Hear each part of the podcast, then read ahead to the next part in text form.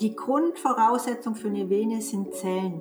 Und diese Zellen muss man richtig gut versorgen. Und dazu weiß man vielleicht, dass die Zellen doppelwandige Lipidschichten sind. Und da muss hochwertiges Fett, also Omega-3-Fettsäuren, mehrfach ungesättigte Fettsäuren eingelagert werden. Also um eine starke Vene zu unterstützen, äh, geht es darum einfach, dass wir gesunde Zellen aufbauen und hier reichlich an Omega-3-Fettsäuren zu uns nehmen.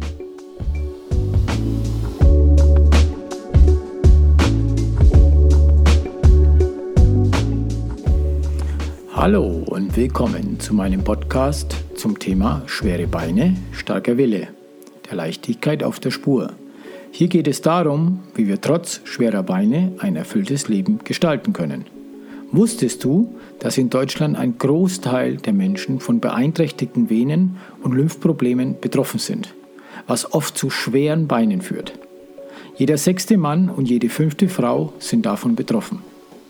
Ich bin Stefan, dein Gastgeber, Mitstreiter und selbst Betroffener mit einer schwerwiegenden angeborenen Gefäßmissbildung im linken Bein.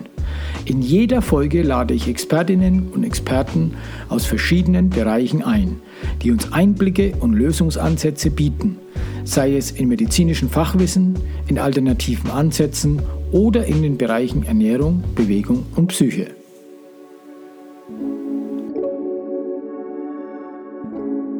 Heute wagen wir uns auf ein Terrain, das viele von uns täglich betrifft, jedoch oft unterschätzt wird, die Ernährung. Unsere Ernährung ist ein Schlüsselspieler für unser Wohlbefinden und hat auch ein gewichtiges Wort mitzureden, wenn es um die Gesundheit unserer Venen geht. Allerdings beginnt hier oftmals eine Reise durch einen Dschungel von Informationen, der zumindest für mich schnell zu einem undurchdringlichen Dickicht wird. Angefangen schon bei der banalen Frage, was bedeutet denn eigentlich gesunde Ernährung? Alleine diese Frage scheint mit jeder Google-Suche, jedem Ratgeber und jedem Expertengespräch noch komplexer zu werden. Und wenn man dann noch eine spezielle Gesundheitsherausforderung im Gepäck hat, wie ich zum Beispiel mit meiner Venenproblematik, spätestens dann steige ich irgendwie aus. Und genau aus diesem Grund habe ich heute eine erfahrene und renommierte Ernährungswissenschaftlerin eingeladen, Silvia Bürgle. Sie wird Licht ins Dunkle bringen zum allgemeinen Thema die gesunde Ernährung, um mich und somit auch euch durch den Dschungel Ernährung bei Venenschwäche zu navigieren.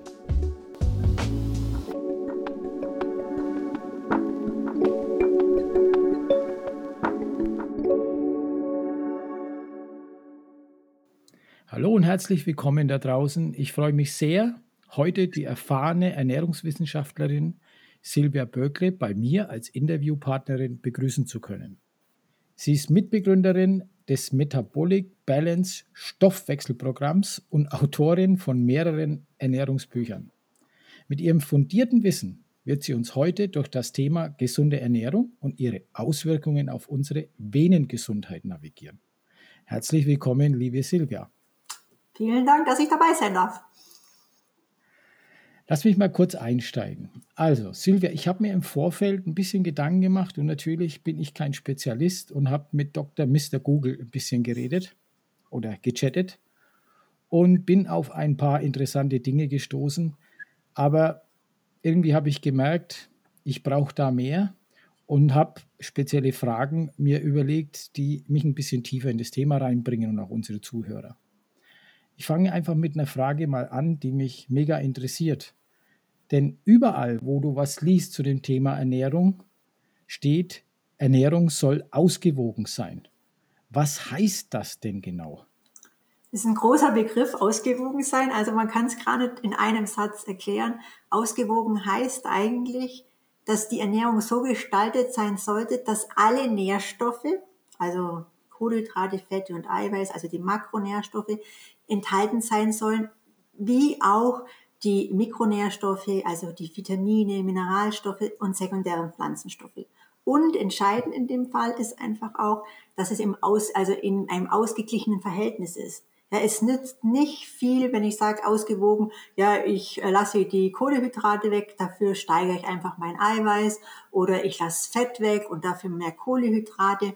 Also eine ausgewogene Ernährung beinhaltet alles, weil der Körper auf alle Nährstoffe angewiesen ist. Und zwar in einem unterschiedlichen Verhältnis. Dass ich mehr brauche von den Kohlenhydraten und Fette ist richtig und Eiweiß im Vergleich zu den Mikronährstoffen, die deutlich weniger sind, aber deswegen nicht weniger entscheidend.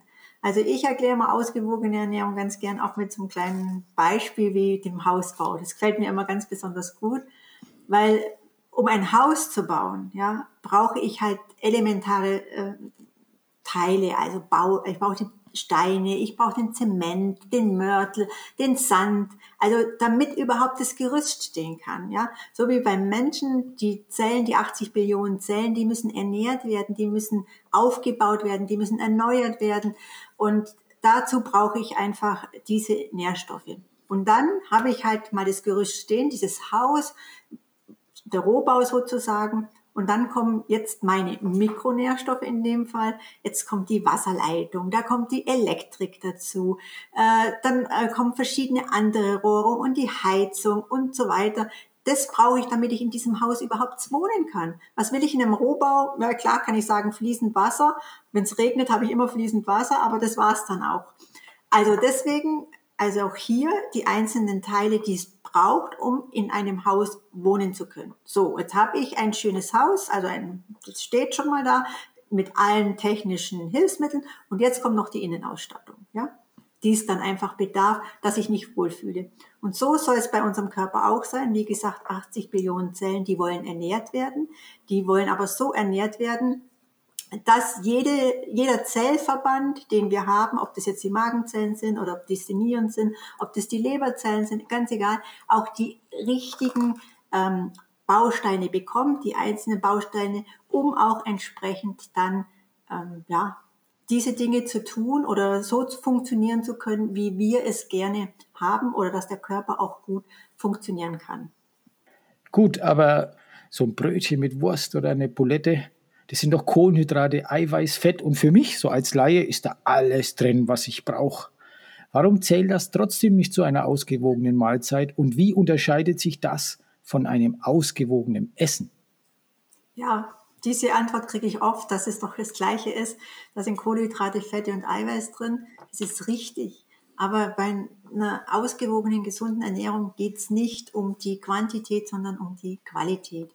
Ja, man, es muss ja nicht per se so sein, dass das Wurstbrot jetzt nicht, ähm, nicht, nicht gesund oder ausgewogen ist. Es kommt immer darauf an, wie ist es gestaltet. Also sprich, ist es ein, äh, ein Semmel aus Weißmehl, aus Auszugsmehl, das äh, kaum noch Nährstoffe enthält, sondern nur die Stärke? Oder ist es ein Semmel, ein Brötchen, das aus Vollkorn äh, gebacken worden ist, das äh, reich ist an Ballaststoffen, das reich ist an den ganzen basischen Mineralien, die so wertvoll sind für den Körper?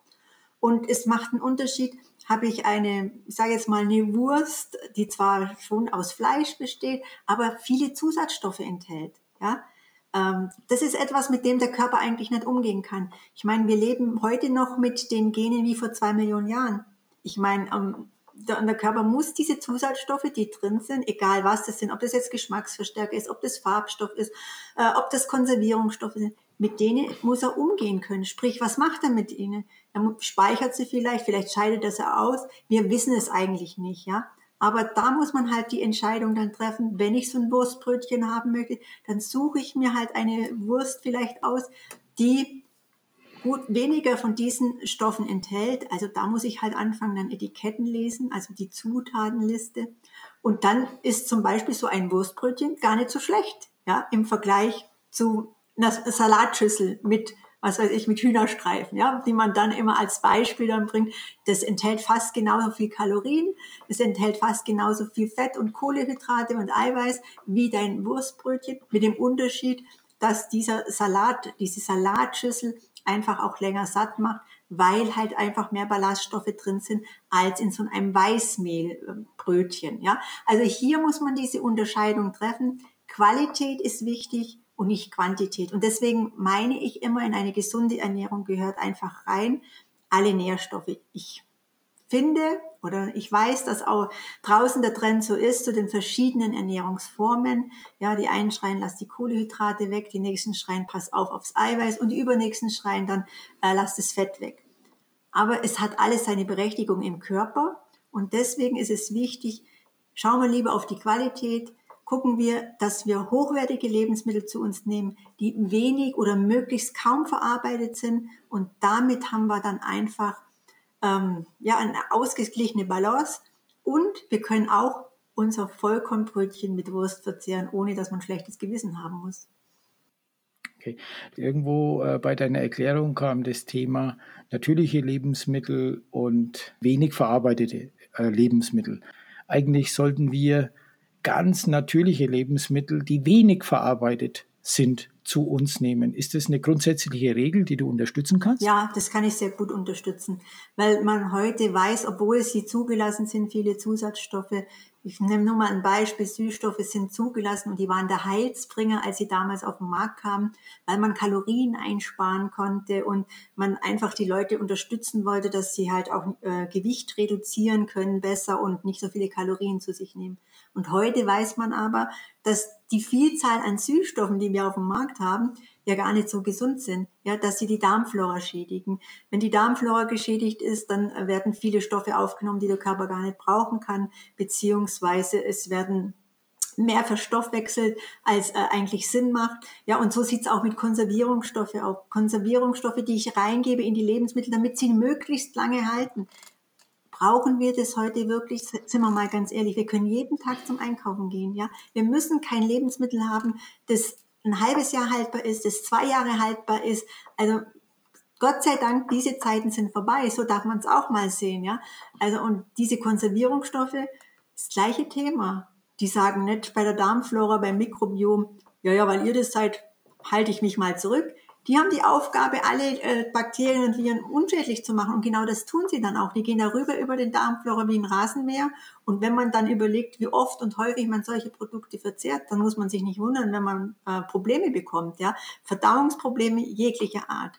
Und deswegen bin ich auch der Meinung, man sollte möglichst die Lebensmittel so nehmen, wie sie die Natur bietet. Das heißt auch, hey, vergess einfach die ganzen Leitprodukte. Was soll das? Der, der sich überlegt hat, ähm, das Fett zu kreieren, der hat sich was dabei gedacht. Wenn ich das Fett aus der Nahrung rausziehe, hey, dann kann ich nicht sagen, du liebe Fettsäure, bleib drin, dich könnte ich brauchen und du, du gehst mit. Nee, das funktioniert einfach nicht. Und wenn ich das Fett aus der Nahrung rausziehe, dann ziehe ich auch die fettlöslichen Vitamine raus. Also, und dann muss ich mich nicht wundern, wenn am Ende eines Jahres, Anfang eines neuen Jahres, die ähm, Lebensmittelgesellschaften und die Institute sagen, ja, die Deutschen sind unterversorgt an Vitamin D, sie sind unterversorgt an Vitamin E und hast du nicht gesehen? Ja, kann ja auch gar nicht anders sein. Ja, und deswegen mein Appell an alle, esst doch die Lebensmittel so, wie sie sind. Und wenn der Lachs fett ist, dann ist er halt fett. Und wenn die Milch 3,5 oder 4 Prozent Fett hat, dann freu dich und genieße, weil dann hast du mehr, als wenn du ein Leitprodukt hast, wo dann irgendwie ersetzt wird und Geschmäcker durch Geschmacksstoffe reingebracht werden, die letztendlich deinem Körper keine Gesundheit bringen, sondern eher Krankheit, muss man so sehen. Ja, und dann, wenn ich sage, möglichst natürlich und wenig verarbeitet, dann ist es einfach auch so, dass manche Lebensmittel, dass es Sinn macht, die ein bisschen zu verarbeiten, damit der Körper auch wirklich davon profitieren kann. Mein Beispiel, das ich gerne bringe, ist zum Beispiel Leinsamen. Damit können viele Leute was anfangen. Leinsamen ist bekannt als Ballaststoff, das tue ich ins Müsli rein, in Joghurt, damit ich auch besser, äh, eine bessere Verdauung habe. Und das ist auch richtig und gut so. Aber Leinsamen enthält neben den vielen Ballaststoffen auch dieses äh, hochwertige Öl, die Omega-3-Fettsäuren, die pflanzliche Alpha-Linolensäure. Und da ist halt der Nachteil, der Körper kann diese kleinen Leinsamenkörner gar nicht aufknacken. Ihm fehlt das Werkzeug dazu. Er kommt gar nicht da an, dies, an dieses wertvolle Öl ran. Und da macht es natürlich Sinn, diese Samen zu pressen. Kalt gepresst, schonend gepresst. Und dann haben wir den Vorteil, dass wir von dem Leinsamenöl die Omega-3-Fettsäuren bekommen. Ballaststoffe haben wir da keine mehr. Das ist richtig. Aber ich sage immer, ein Tod musst du sterben. Ne? Also kann man sich ja raussuchen. Also sagst du, natürliche Lebensmittel wenig verarbeitet, aber wenn verarbeitet, dann richtig verarbeitet. Ja, schonend verarbeitet.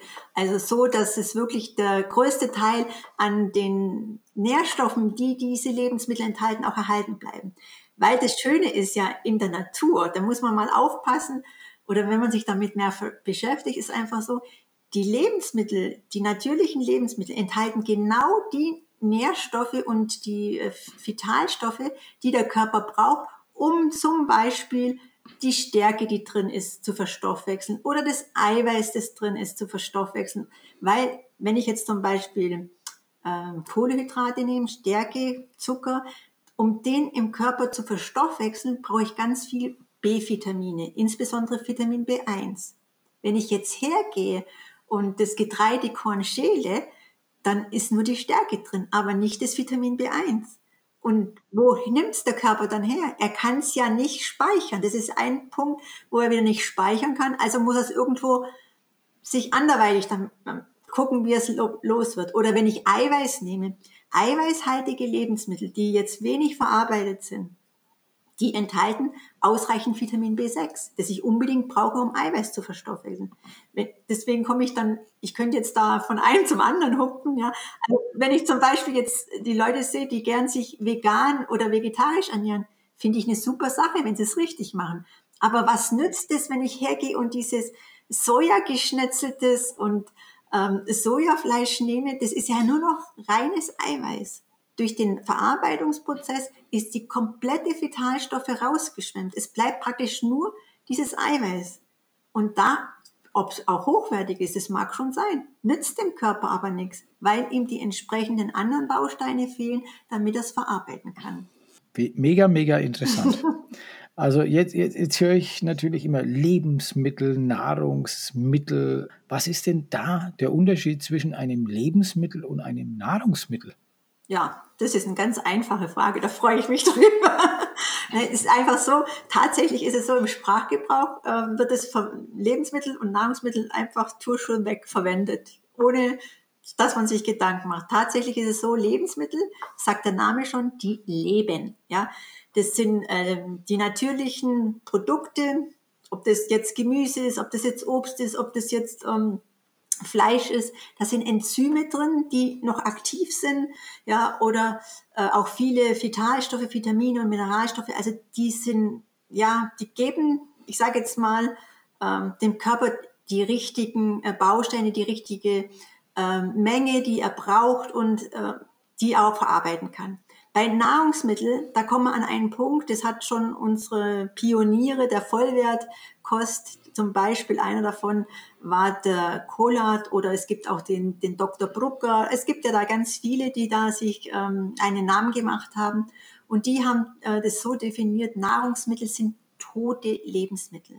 Ja, das sind diejenigen, die total stark verarbeitet werden äh, und dann damit sie auch wirklich von den Leuten auch noch gekauft werden, dann noch richtig fest ähm, zugesetzt werden mit allen möglichen Zusatzstoffen. Dass sie schöne Farbe haben, Farbstoffe, dass sie gut schmecken, Geschmacksverstärker und Aromen. Ja, und diese Aromen, die kommen ja auch nicht aus natürlichen Ursprung, sondern werden künstlich hergestellt und so weiter und so fort. Also es sind Nahrungsmittel, sind die Produkte, ich sage immer, wenn man ein Produkt kauft und die Zutatenliste liest und es sind mindestens fünf Wörter drin, die man schier nicht aussprechen kann. Verstehen tut man sie sowieso nicht.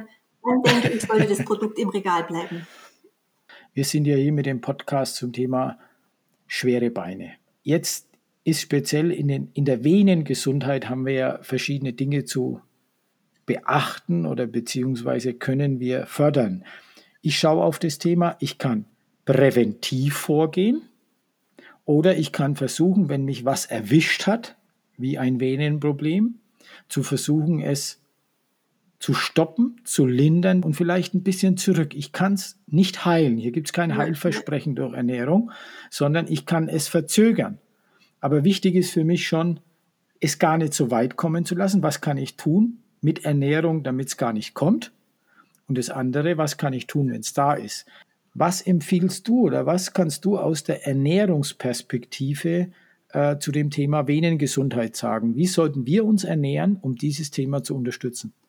Also da gibt es ähm, mehrere Punkte, die ich da gerne ansprechen will. Natürlich ist ein Punkt äh, auch, es geht ums Gewicht, ja. Also ich will jetzt auch nicht hier jetzt eine Diät oder sonstiges vorschlagen, sondern da sind wir wieder an dem Punkt, den ich persönlich sehr wichtig finde. Wenn man sich mit der Ernährung beschäftigt und wirklich gesund und ausgewogen ernährt, hat man schon den ersten Schritt zu einem äh, gesunden Gewicht geschaffen. Ja, also ich will keine ähm, explizit sagen, du musst folgende Diät machen, weil ich davon nichts halte. Ich halte nichts davon, weil ich immer denke, sobald irgendwo Verzicht auftritt, äh, will man es ja sowieso gerne haben. Oder sagt immer, ich bin ja der arme Tropf, ich darf nicht. Also das ist Punkt eins, weil das Gewicht halt einfach auf die äh, auf die Gelenke, auf die Venen äh, drückt. Das ist ein ganz wichtiger Aspekt, das darf man nicht unterschätzen. Ein, noch einen wichtigeren Punkt finde ich außerdem, dass immer ähm, ballaststoffreich wird, gegessen wird. Ballaststoffreich heißt für mich einfach auch, dass die äh, Verdauung stimmt, dass hier auch äh, ein gewisser äh, Druck weggenommen wird, gerade auf die, auf die Venen. Das ist ein ganz wichtiger Aspekt, finde ich. Und dann schaue ich, und das finde ich persönlich für mich immer ganz egal, welches äh, Thema das die Ernährung betrifft, aber ich finde, wenn man mal anschaut, was sind denn die Venen? Ich will jetzt da keinen ähm, Exkurs machen, da sind andere Leute besser dran, aber die Grundvoraussetzung für eine Vene sind Zellen. Ja? Also wir haben 80 Billionen Zellen und die Venen sind auch aus Zellen aufgebaut. Und diese Zellen muss man ja richtig gut versorgen. Und dazu muss man, weiß man vielleicht, dass die Zellen doppelwandige Lipidschichten sind. Und da muss hochwertiges Fett, also Omega-3-Fettsäuren, mehrfach ungesättigte Fettsäuren eingelagert werden. Das ist ein ganz wichtiger Aspekt, damit die A äh, beweglich bleiben, dass die auch Nährstoffe aufnehmen können, ja, und auch Stoffwechselendprodukte, die bei dieser Tätigkeit entstehen, dass die auch wieder ausgeschieden werden können.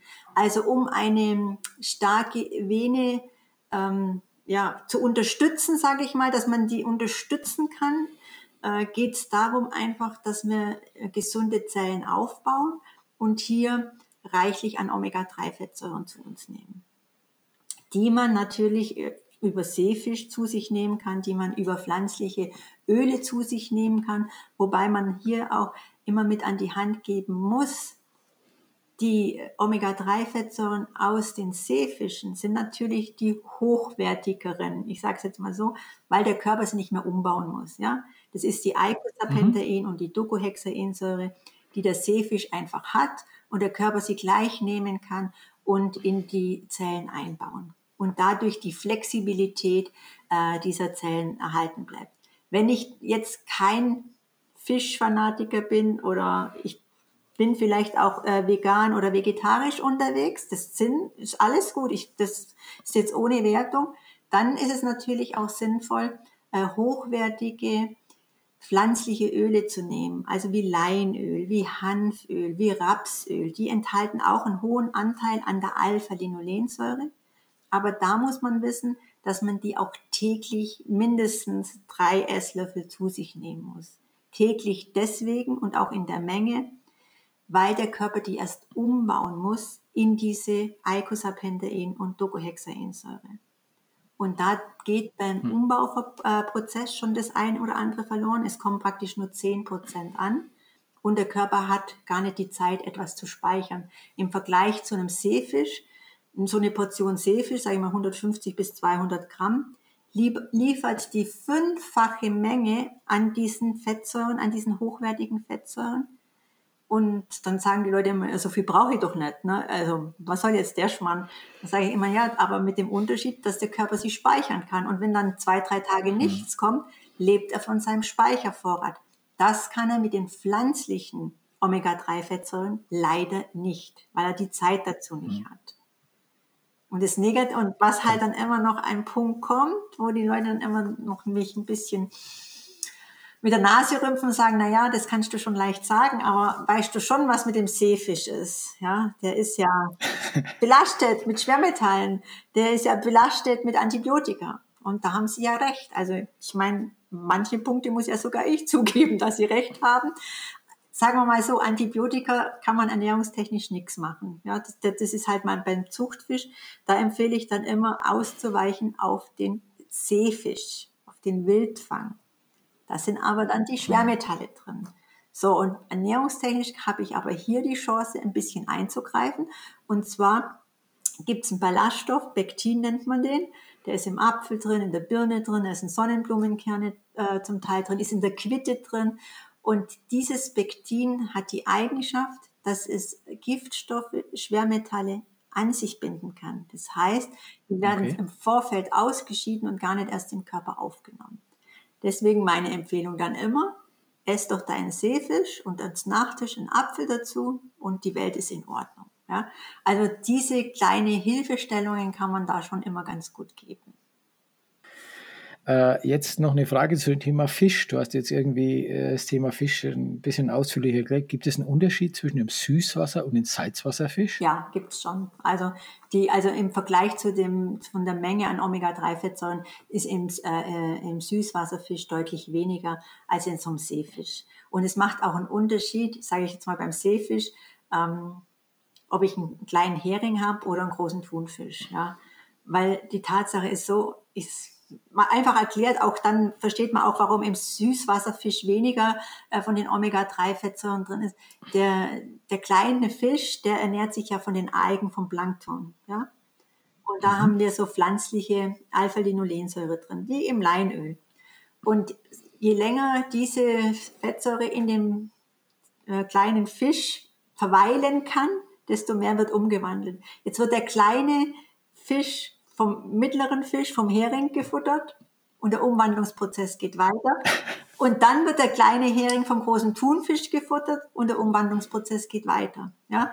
Und das ist genau der Punkt. Und beim, äh, beim Süßwasserfisch gibt es halt nicht so eine Hierarchie, muss man einfach sagen. Und deswegen ist da einfach weniger, aber trotzdem noch ähm, genügend äh, Omega-3-Fettsäuren enthalten. Okay, jetzt haben wir immer von positiven Fällen gesprochen. Jetzt eine, eine, eine negativ formulierte Frage. Gibt es Zusatzstoffe, die sich negativ auf die Venengesundheit auswirken? Ja, da. Ja, schwierige. Schwierig, ja. Also ich denke halt, ähm, das negative, negative Zusatzstoffe, die sich auf die Venengesundheit auswirken, denke ich, ist im großen Feld, ob das jetzt ein Zusatzstoff ist, vielleicht eher nicht, also Salz, wenn das zu salzhaltig ist. Ja, weil mhm. einfach ähm, für die Venen, für die Blutfließfähigkeit äh, braucht es halt einfach sehr viel Wasser. Ja, und wenn ich halt sehr salzhaltig äh, mich ernähre, dann brauche ich noch mehr Wasser, weil einfach äh, Salz Wasser jetzt bindet. So, und da kann, okay. ich, mache ich mal die Brücke zu den äh, Zusatzstoffen. Da haben wir Zusatzstoffe, so in, also jetzt im Bereich ähm, äh, Schmelzsalze zum Beispiel, die zum Beispiel in, in so Käse, in so Fertigkäsen drin sind, ob das jetzt äh, Käse zum Überbacken ist, äh, wie nennt man die? Keine Ahnung, äh, Schmelzkäse zum Beispiel. Ja, da sind solche Salze drin oder auch ähm, Phosphorsäure, die wir viel haben in der, in der Wurst. Ja, auch die hat so eine Auswirkung, dass sie ja, Wasser an sich bindet.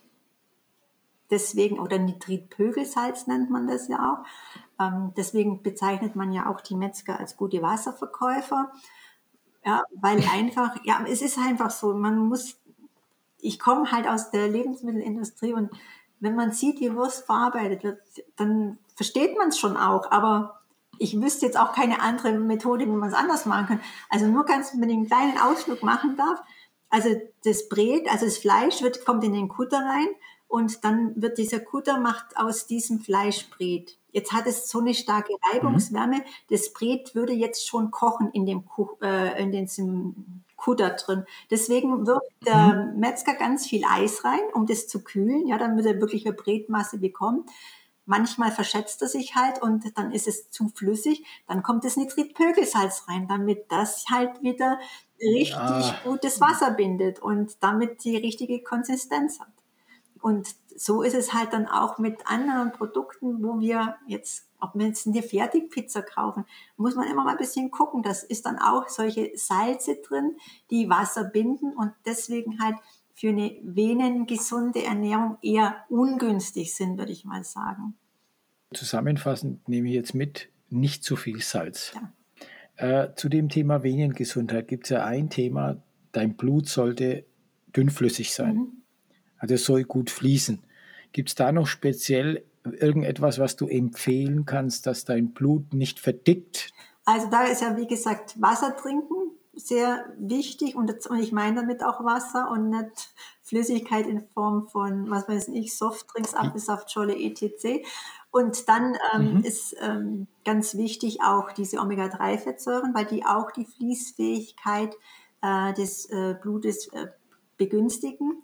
Und dann ist noch ganz wichtig insgesamt ähm, Antioxidantien. Antioxidantien in Form von Vitamin C, in Form von Vitamin E, äh, solche Sachen, die halt in Obst und Gemüse auch reichlich enthalten sind, die auch das schaffen, äh, also die fungieren ja als freie Radikalenfänger und man muss halt einfach wissen, bei diesen ganzen Stoffwechselprozessen entstehen halt viele freie Radikale und die suchen sich dann äh, einfach äh, Partner, wo sie andocken können und oftmals äh, wird da diese Blutblättchen mit in Mitleidenschaft gezogen. Und wenn ich ausreichend solche Antioxidantien habe, reichlich, gibt es eine ganze Reihe von, ja, nicht nur Vitamin C, Vitamin E, man kann auch sagen, Vitamin D ist mit dabei, äh, Selen und Zink gehören damit dazu, ja, dann äh, haben es einfach äh, besser die Chance, dass das, äh, das Blut immer schön dünnflüssig auch bleibt oder halt, dass man da keine solche Schwankungen hat. Super, also ich fasse jetzt zusammen, Omega-3 vom richtigen mhm. Fisch, mhm. Antioxidantien und viel Wasser. Ja. Trinken, trinken, trinken. Und da kann ich jetzt nur jedem da draußen sagen, ja, ich trinke verdammt viel. Äh, ich merke es bei meiner äh, Krankheit. Ich habe das Gefühl, ich spüle auch Stoffe mit raus. Aber was bei dieser ganzen Sache bei mir noch aufkam, durch dieses viele Wasser trinken, dass ich unglaublich aufpassen muss, dass ich Selen, Kalium, meine Elektrolyte noch bekomme. Mhm. Weil ansonsten habe ich plötzlich im Herzen ein Problem. Richtig, richtig. Also kann ich ganz kurz erzählen. Ich bin dann zum Arzt und der hat da mal kurz schön gemessen, was mein Sinusknoten hier so macht, was er da so raushaut. Und dann kam raus, ich trinke verdammt viel Wasser, ich spüle auch die Mineralstoffe mit raus, mhm. die Zusatzstoffe oder Nährstoffe. Und äh, deshalb Selen, Kalium, Magnesium, all die Dinge äh, musste ich dann noch zuführen, aber auch da versuchen über Nahrungsmittel und nicht über Pillen. Und äh, das war schon eine Herausforderung für mich damals auch als Sportler, weil man nimmt sich nicht so viel Zeit. Wo viel Magnesium drin ist, ist zum Beispiel im grünen Gemüse. Okay. Und zwar ist es deswegen, weil im grünen Gemüse haben wir ganz viel Chlorophyll, also dieser, dieser Farbstoff. Und der Farbstoff wird auch gern als grünes Blut bezeichnet, weil er im Aufbau ähnlich ist wie das Hämoglobin. Ich sage jetzt ähnlich, weil Hämoglobin hat in der Mitte den, das Eisenatom und das Chlorophyll hat in der Mitte das Magnesium.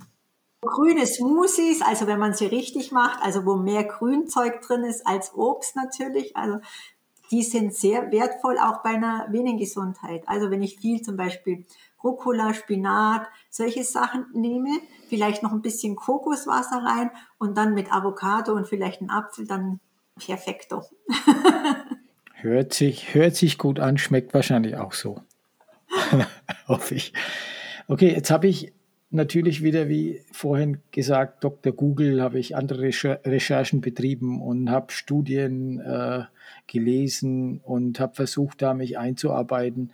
Jetzt äh, kommt da auch ein Thema bei älteren Menschen äh, zum Vorschein, dass äh, gewisse Nährstoffe auch eine gute Wirkung auf eine Wundheilung haben. Und Wundheilung ist ja auch so eine Sache. Ne? Viele Menschen bei Venenproblemen haben vielleicht schon offene Beine, mhm. generell höhere Entzündungen, Entzündungswerte. Und was kannst du da empfehlen, auch bei einer Wundheilung? Was fördert diese Wundheilung? Gibt es da Nährstoffe spezielle? Ja, zum Beispiel, also bei der Wundheilung insbesondere ist Zink ganz vorne mit weg. Ganz wichtiger Nährstoff ist halt häufig in Lebensmitteln, die eiweißreich sind. Ja, also ob das jetzt aus dem tierischen Bereich ist oder aus dem pflanzlichen Bereich. Natürlich, ich muss dazu sagen, ähm, das Zink oder Eisen, das wird halt aus dem tierischen Bereich leichter vom Körper aufgenommen weil es einfach in der Form schon vorhanden ist, wie es der Körper verwenden kann. Bei den ähm, äh, pflanzlichen Zinkkandidaten, ja, die auch in, in, in, in Nüssen, in, ja, in Hülsenfrüchten enthalten ist, da ist es halt einfach so, um möglichst viel von dem Zink zu bekommen, sollte man das immer in Verbindung mit äh, Vitamin C, also sollte einfach mhm. nochmal ein Obst mit dabei sein, weil Vitamin C einfach die Nährstoffaufnahme erleichtert, gerade auch im äh, pflanzlichen Bereich. Also Zink finde ich ein ganz wichtiger Part. Finde auch äh, die B-Vitamine, insbesondere da gehört Vitamin B12 und äh, Folsäure mit dazu weil äh, Folsäure und, äh, und Vitamin B12 auch für die Zellerneuerung äh, wichtig sind und für die Zellregeneration. Also da in, äh, bei der Wundheilung unbedingt. Also Zink und die B-Vitamine könnte auch noch Biotin mit dabei sein, aber wichtiger finde ich vor allem B12 und B9. Ja, und dann ähm, alle entzündungshemmenden Nährstoffe, die wir so haben, gehört auch unter anderem Magnesium dazu. Ja, also und Vitamin D würde ich auch da empfehlen, also dass man da in diese Richtung guckt, dass dann möglichst gut den Bedarf zu decken ist. Und bei Vitamin D wird es halt ein bisschen schwierig, weil wir nun mal nicht so viele Lebensmittel haben, die Vitamin D enthalten. Also da wird es wahrscheinlich nicht um, umgehen, dass man unter Umständen substituiert. Okay, aber bei Vitamin D hilft es ja auch ein bisschen mehr rauszugehen und sich zu bewegen und ein bisschen Licht an den Körper zu lassen. Genau, ja, unbedingt, weil, äh, wie gesagt, äh, am besten wäre natürlich in die Mittagssonne immer mitzunehmen, aber nicht jeder kann mittags zwei Stunden in die Sonne sich liegen. Aber nee, das ist natürlich gar keine Frage. Ich denke da eher an die Wintermonate und wenn ich halt älter bin, ja. ähm, dann wird es halt schon ein bisschen schwierig, die Leute immer zu animieren, dass sie wirklich rausgehen. Ja. Aber mhm. man kann das natürlich schon schaffen. Ich habe also so gesagt, wenn ich mal dann so die 99 erreicht habe, dann führe ich einen Marathon mit dem Rollator an. Das ist mein großes Ziel. Okay, ich möchte es auch nochmal zusammenfassen. Also ich habe jetzt mitgenommen Zink bevorzugt aus tierischem Eiweiß, B-Vitamine, vor allem B12 und B9, Folsäure, Biotin und Entzündungshemme Magnesium, Vitamin D, vor allem rausgehen in der Mittagssonne. Das nochmal zusammenfassen aus das, was du gesagt hast. Liebe Sefia, jetzt habe ich noch eine Frage, weil es gerade schon wieder, ne, äh, beziehungsweise ich werde langsam schon wieder nervös hier, weil Energielevel runtergeht. Äh, ich bin so ein Kaffee-Junkie. Jetzt natürlich eine Lieblingsfrage, wahrscheinlich von vielen. Ist Kaffee schädlich? Ist es gut? Äh, was würdest du empfehlen? Sagst du eine Tasse, fünf Tassen oder lass es weg, Stefan? Vor allem du mit deiner Venenproblematik? Also folgendes. Frage ist Kaffee oder Espresso? Also so, das ist immer der Unterschied. Also okay. empfehlenswert ist immer Espresso, hat einen hohen Anteil an Bitterstoffen, ja, ist also recht weil unsere Ernährung selber ist ja arm an Bitterstoffen. Also von aus der Sicht gesehen äh, super gut, wenn kein Zucker genommen wird. Also bitteschön dann Espresso wirklich schwarz. Und dann die Frage, ist das äh, gut oder weniger gut? Also sicherlich zu viel ist too much. Eindeutige Ansage, weil äh, auch wenn man heute sagt, dass der Kaffee auch zur Flüssigkeitsmenge zählt, ab ungefähr, sagen wir mal, vier bis fünf Tassen wird's kritisch, weil halt auch hier sehr viel ausgeschwemmt wird. Es sind auch sehr viele biogene Amine dabei, die einfach auch, äh, ja, sage ich mal, den äh, Blutdruck steigen lassen, ja, also auch aus dieser Sicht. Mhm. Und dann halt müsste ich zu jeder, wenn du jetzt zu jeder Tasse Kaffee oder Espresso, die du trinkst, so wie man es in den südlichen Ländern macht, im Anschluss gleich ein Glas Wasser dazu trinken würdest, wäre das natürlich äußerst perfekt. Okay, also lernen wir wieder von den Südländern. Also das hilft mir jetzt ein bisschen, weil ich habe Glück, ich nehme keinen Zucker, aber mhm. vielleicht ein bisschen mehr Espresso und weniger. Also danke dir dafür. Okay, jetzt haben wir wirklich puh, viel gelernt von dir, viel gehört. Und am Schluss ist immer so eine Lieblingsfrage. Welche Ratschläge würdest du den Zuhörerinnen und Zuhörern da draußen geben, wie man sich am besten durch den Dschungel der Ernährungsempfehlungen navigieren kann. Und was sollte man speziell bei Venenschwäche äh, in Bezug auf die Ernährung beachten? Das wäre meine Abschlussfrage, um vielleicht das Ganze, was wir heute schon gelernt haben, abzurunden. Gut, also ich würde mal empfehlen, wirklich auf natürliche Lebensmittel auszuweichen, also möglichst gucken, dass ich, dass die Ernährung reich ist an Gemüse, an Obst, ja, auch an Hülsenfrüchte, Nüsse, solche Sachen. Dürfen auch natürlich Milchprodukte dabei sein, aber halt keine Leitprodukte. Das auf alle Fälle draußen lassen. Äh, und dann meine ganz große Empfehlung an alle ist, gönnt euch alles, ja, in Maßen. Das ist ein ganz wichtiger Punkt, weil einmal, der Punkt ist der, wenn ich einmal sage, das darfst du nicht, dann weiß ich hundertprozentig, dass es zwei Tage später gegessen wird. Ja? Also yeah. um das zu vermeiden, sage ich einfach, alles darf man machen. Es kommt immer auf die Dosis an. Die Dosis macht das Gift. Ja, also und dann wichtig zum Einkaufen gehen und ruhig mal sich mehr Zeit nehmen und die äh, Produkte mal umzudrehen, die Zutatenliste zu lesen, bewusst mal gucken, was kaufe ich denn eigentlich ein. Dann finde ich auch ganz wichtig. Also wenn man so über die Ernährung nachdenkt, auch immer das Trinken nicht zu vergessen, also das Wasser trinken, einfach noch einmal ans Herz zu legen.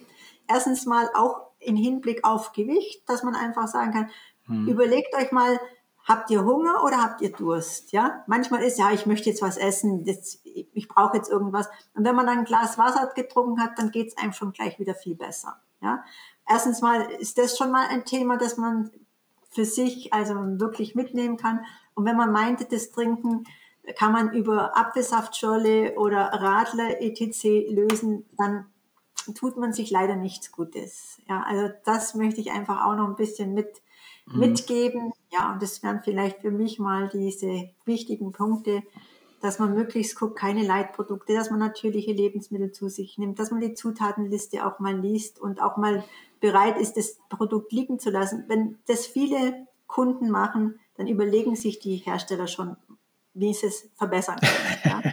Also einen Einfluss müssen wir, wir unter uns ja, ja. Äh, im Prinzip wir treiben. Müssen, wir haben eigentlich die Macht, ja, und wir spielen sie zu wenig aus. Und man muss auch nicht alles von heute auf morgen ändern. Auch das ist ein wichtiger Punkt. Jetzt war es mega, mega interessant und viele Informationen. Und zum Abschluss möchte ich es einfach nochmal zusammenfassen. Also viel Gemüse, Obst, Hülsenfrüchte, natürlich keine Leitprodukte. Und da muss ich jetzt selbst an meine Nase fassen. Ich trinke so gerne Cola Light ab heute. Ganz klar, lasse ich es wieder weg. Dann gönnt euch alle mal was, aber in Maßen, denn die Überdosis ist das Gift. Ein wunderbarer Satz von dir, den werde ich mir irgendwie ausdrucken und hier an den Schreibtisch hängen. Dann nehmt euch mehr Zeit beim Einkaufen.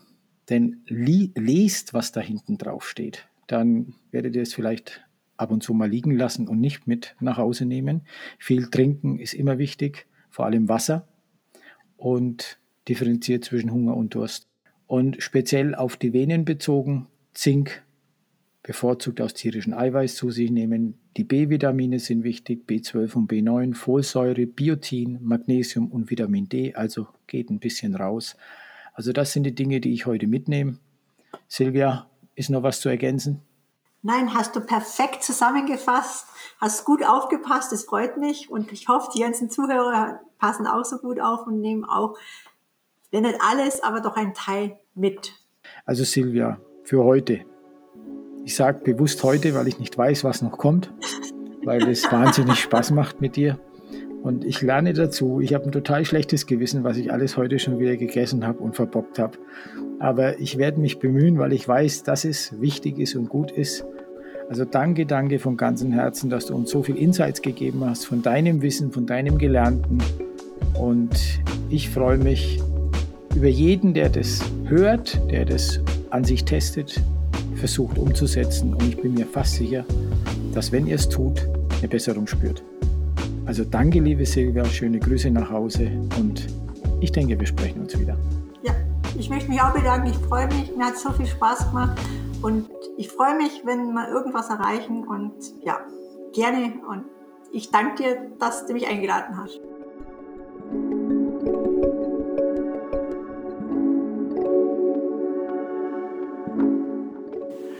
Das war Schwere Beine, starker Wille, der Leichtigkeit auf der Spur. Wenn dich unsere Gespräche und Tipps inspiriert haben, dann lass gerne ein Abo da, sei es auf Spotify, Apple Podcast oder überall, wo es Podcasts gibt.